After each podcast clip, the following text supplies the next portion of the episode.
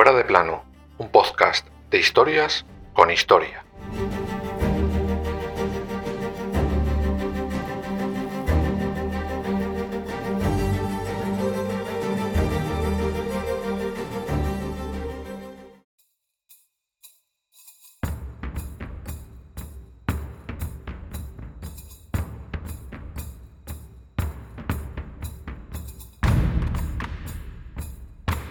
Lo vi con mis propios ojos. En nuestro patio había una mujer tumbada durante varios días. La habían cortado los pechos y vi un niño desmembrado.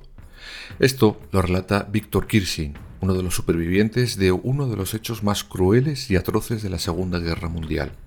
Todo comenzó un 8 de septiembre de 1941. Ese día, los nazis comienzan uno de los episodios más épicos de la invasión alemana sobre Rusia el sitio de Leningrado.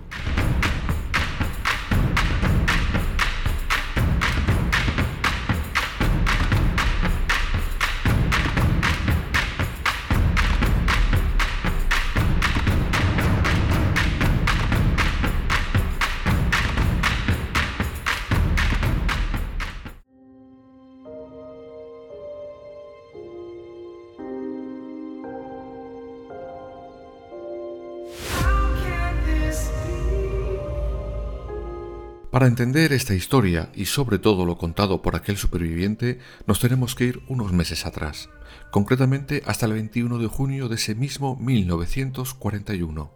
Ese día Hitler comienza la Operación Barbarroja, o lo que es lo mismo, la invasión a Rusia. Para ello las tropas nazis se posicionan por todo el ancho del continente, en total un frente de 1.800 kilómetros. Para que os hagáis una idea, en las dos primeras semanas de esa invasión, los nazis acabaron con tres destacamentos del Ejército Rojo con casi 750.000 soldados. Para el 9 de julio los alemanes habían tomado ciudades tan importantes como Riga, Minsk y llegaban a Tallinn o Kiev. Esa operación Barbarroja planeaba adentrarse por el centro y norte del país. El ejército, que iba por la zona central camino a Moscú, durante las primeras semanas avanzaban a un ritmo de 30 kilómetros diarios. Consiguieron atravesar Bielorrusia en apenas tres semanas. La parte del norte planeaba llegar hasta el final, pero solo llegaron hasta la ciudad protagonista de nuestra historia fuera de plano, Leningrado, hoy conocida como San Petersburgo. Los nazis no contaron con el estoico aguante de los habitantes de la histórica ciudad habitantes que consiguieron no solo evitar los planes en esta parte del país, sino que acabarían por echar a los nazis de toda Rusia.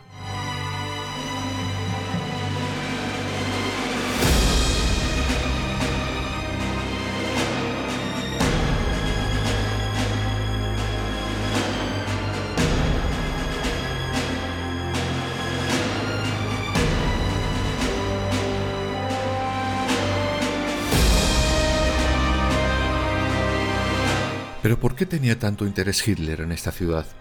Básicamente porque era la responsable de un tanto por ciento muy elevado de la producción industrial soviética y tenía una posición estratégica inmejorable frente al Báltico. Todo ello hizo que al genocida de Hitler se le metiera entre ceja y ceja que debía caer sea como fuera. Él pensó que esta pequeña ciudad caería en días. Qué error pensar eso. Durante los días anteriores los ejércitos nazis llegaron para intentar entrar y tomarla, pero viendo que no podían hacerlo, decidieron cerrar todos los caminos de entrada y salida, cercarla. Pensaron que entre eso y los bombardeos en cuestión de días sus habitantes se rendirían. Otro nuevo error. Aquel 8 de septiembre los nazis cierran el último camino libre de entrada y salida de la ciudad. Cuatro días después, los nazis bombardean el principal almacén de alimentos de la ciudad. La ciudad cerrada y sin almacenes de comida, el hambre entraba como protagonista en este cerco a Leningrado.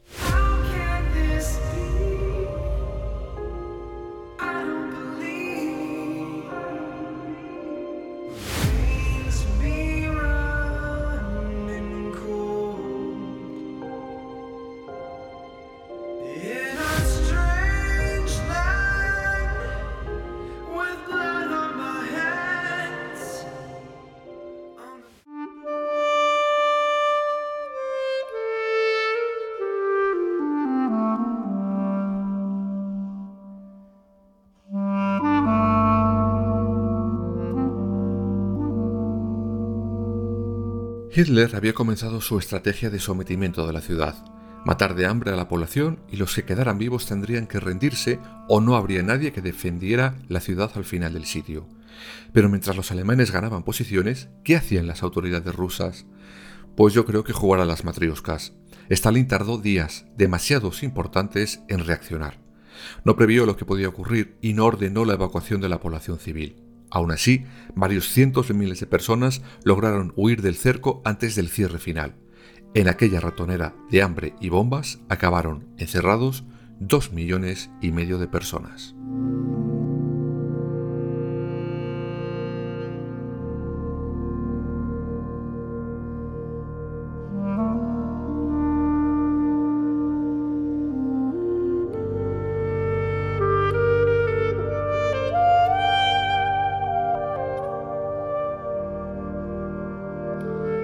Pero la mente enferma de Hitler no pretendía ocupar la ciudad. Si eso lo hacían, al final serían ellos mismos los que tendrían que sufragar alimentos y diversas necesidades de aquella población. No, Hitler quería borrar literalmente de la faz de la tierra la ciudad de Leningrado. De ahí el cerco y los bombardeos incesantes. La población moriría de hambre y la ciudad quedaría aniquilada con las bombas. Leningrado sería solo un apunte en los libros de historia. Pasan las semanas y llega uno de los momentos que más temían los habitantes de la ciudad, el invierno, el frío, sin ninguna posibilidad de combatirlo ni alimentos en los almacenes. Y parece que el clima, aquel invierno de 1941 y 1942, era el aliado silencioso de Hitler. Fue uno de los inviernos más terribles que se recuerdan en la zona.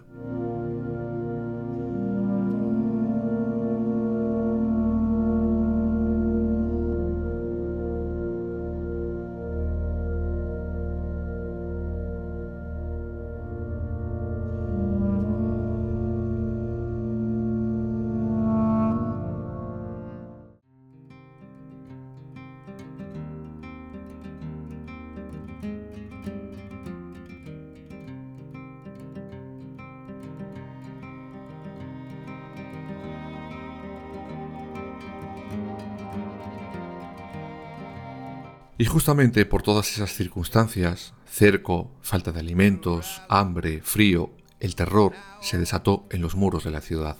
De ahí las palabras con las que arrancaba este episodio. Los supervivientes tenían que comer lo que fuera. Y cuando digo lo que fuera, es literalmente lo que fuera. Los cadáveres en las calles no tardan en ser aprovechados para poder subsistir unos días más.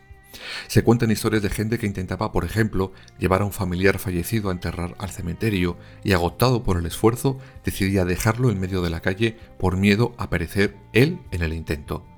Multitud de cuerpos aparecían todos los días mutilados. Habían servido de alimento macabro para otros paisanos suyos. Tampoco extrañaba a nadie eh, ver a la gente comer ratas, gatos, palomas o cualquier tipo de hierba que pudiera cocerse y parecerse a un recuerdo de una lejana sopa. La gente arrancaba el papel pintado de las paredes, hervían los lomos de los libros, los cinturones de cuero, para conseguir, junto a gelatina o pegamento incluso, una sopa nauseabunda que llevarse a la boca y sobrevivir un día más. Dicen que para aromatizar aquella pestilente mezcla usaban, por ejemplo, hojas de laurel. Pero Hitler seguía obsesionado con acabar con la ciudad cuna de los bolcheviques. No les iba a dar tregua.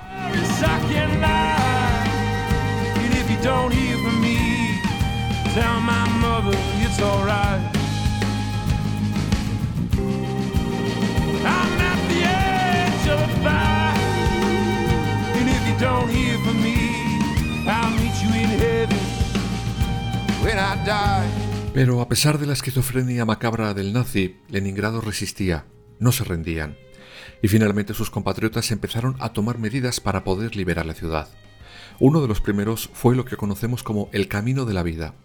El Ejército Rojo entendió que para sostener la defensa de la ciudad era esencial establecer una ruta para llevar un flujo constante de suministros a Leningrado. Este corredor se posicionó en la parte sur del lago Ladoga. Allí había una pequeña porción de tierra que los alemanes no dominaban. Ese fue el primer eje de vida entre el mundo y Leningrado. El transporte por el lago se hizo en barco los meses cálidos y con vehículos sobre el hielo en invierno, también a través de un pequeño ferrocarril subterráneo. Además de ese camino de la vida, el ejército ruso empezó a contraatacar. La primera ofensiva fue la ofensiva de Siniavino, una intentona que a pesar de contar con victorias al principio para el bando ruso, finalmente los alemanes recuperaron el escaso terreno perdido y todo volvió a la normalidad el 10 de octubre de 1942. Leningrado llevaba más de un año cercada.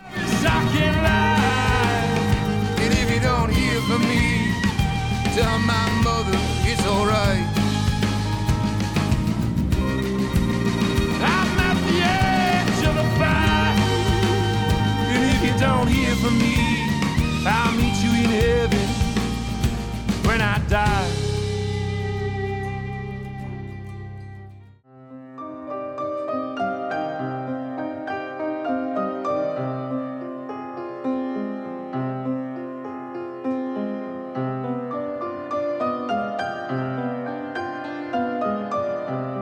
En enero de 1943 las cosas sí empiezan a cambiar para los rusos. Es la llamada Operación Chispa. No entraremos en muchos detalles bélicos, pero sí en lo que supuso el triunfo soviético en esa operación. Se consiguió abrir un camino más ancho y estable para poder llevar suministros dentro de la ciudad. Un año antes se había abierto el Camino de la Vida, del que os acabo de hablar. Ahora se abría el Camino de la Victoria. Animados por ese éxito, planearon otra operación, la llamada Estrella Polar una operación a gran escala cuyo fin era la liberación total de la ciudad y echar al invasor. Esta vez los rusos no tuvieron ninguna oportunidad. La operación fue un fracaso absoluto.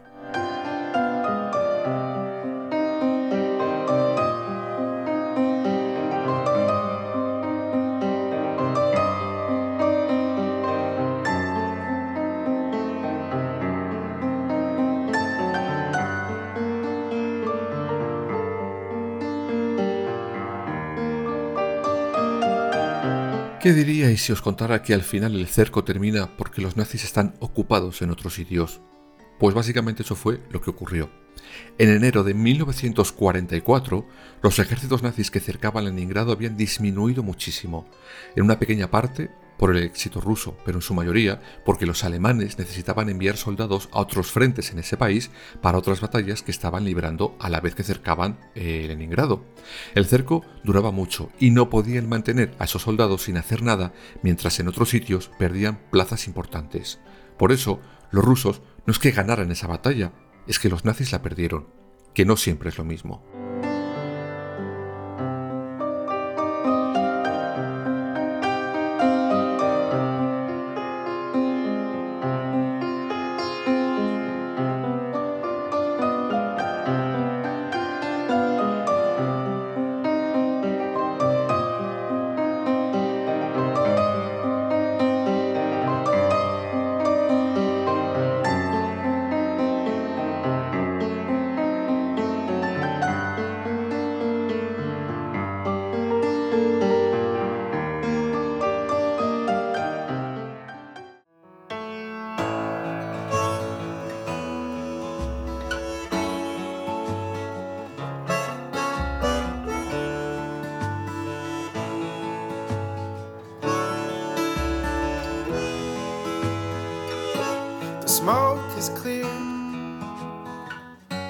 El 14 de enero de 1944, el Ejército Rojo lanza la ofensiva de Leningrado, que finalmente expulsa a las tropas nazis de las afueras del sur de la ciudad.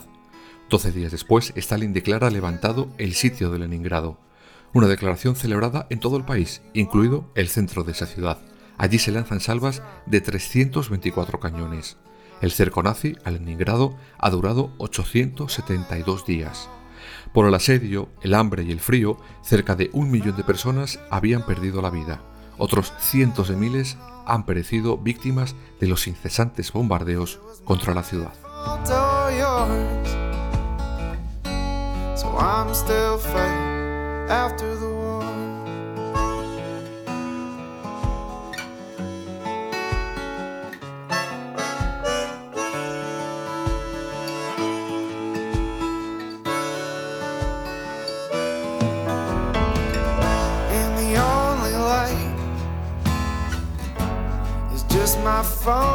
Algunos han querido recordar hace no pocos meses este cerco con una situación vivida en Ucrania, más concretamente el asedio a Mariupol.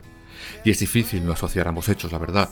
Dos ciudades cerradas por tropas invasoras que cortan agua, luz y alimentos a sus habitantes, fuego de misiles, artillería, pero también resistencia popular frente al invasor a través de milicias, aunque como hemos visto, Mariupol no tuvo el mismo final que Leningrado. Esta última no cayó en manos nazis. La ucraniana sí lo ha hecho en manos rusas. ¿Y a qué precio? La diferencia principal y evidente es que los asediados aquel 8 de septiembre de 1941 han sido hoy los asediadores en el 2022.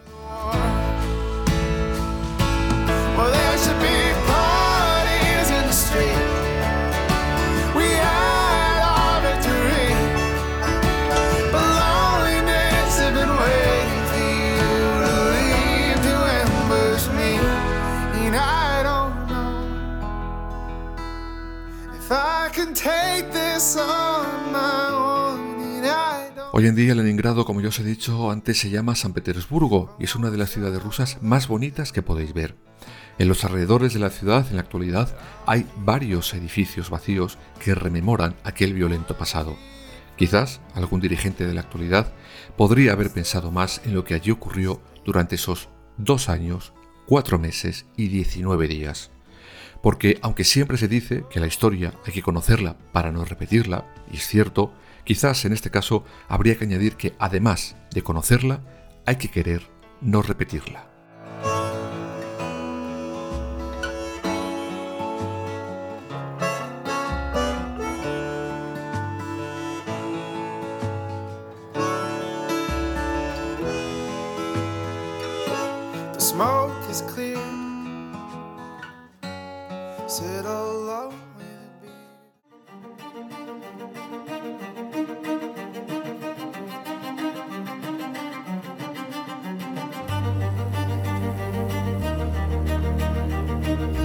Fuera de plano, suscríbete en las principales plataformas y síguenos en nuestras redes sociales, Instagram, Twitter y Facebook. Fuera barra baja de plano.